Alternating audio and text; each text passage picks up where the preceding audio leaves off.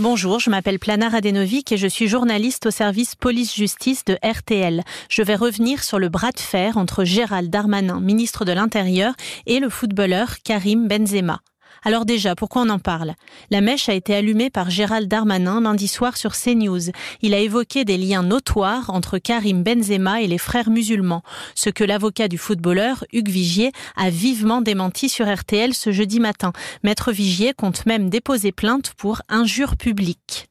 Qui sont les frères musulmans et pourquoi serait-ce une injure d'y être associé Les frères musulmans, c'est une confrérie née en Égypte en 1928, implantée depuis partout sur la planète. À la base, donc, c'est une organisation de la branche sunnite de l'islam, fondée pour libérer l'Égypte du joug britannique. À l'époque, déjà, ils voulaient créer un État islamique basé sur la charia. Aujourd'hui, ils cherchent à peser sur les institutions pour pousser les valeurs de l'islam. C'est ce qu'on appelle l'islam politique. Est-ce que ça existe en France? En France, il n'y a pas de représentation officielle de cette organisation.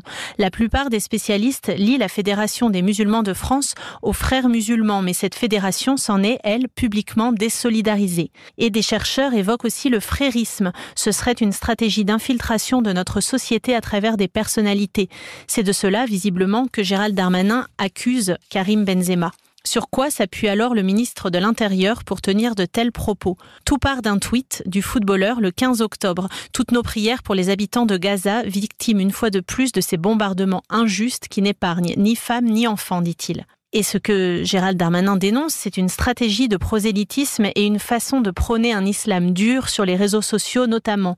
Karim Benzema a refusé de chanter la Marseillaise, il s'est fait prendre en photo avec l'imam de Meaux, imam qui a fait l'objet d'une perquisition dans l'enquête sur Samuel Paty. Mais est-ce que cela accrédite les liens du footballeur avec les frères musulmans? Gérald Darmanin évoque un djihadisme d'atmosphère, selon l'expression du politologue Gilles Kepel, et il parle de liens notoires. Bref, il n'y a pas de preuve formelle de ces liens. C'est pour ça que Maître Vigier s'engouffre dans cette zone grise et porte plainte.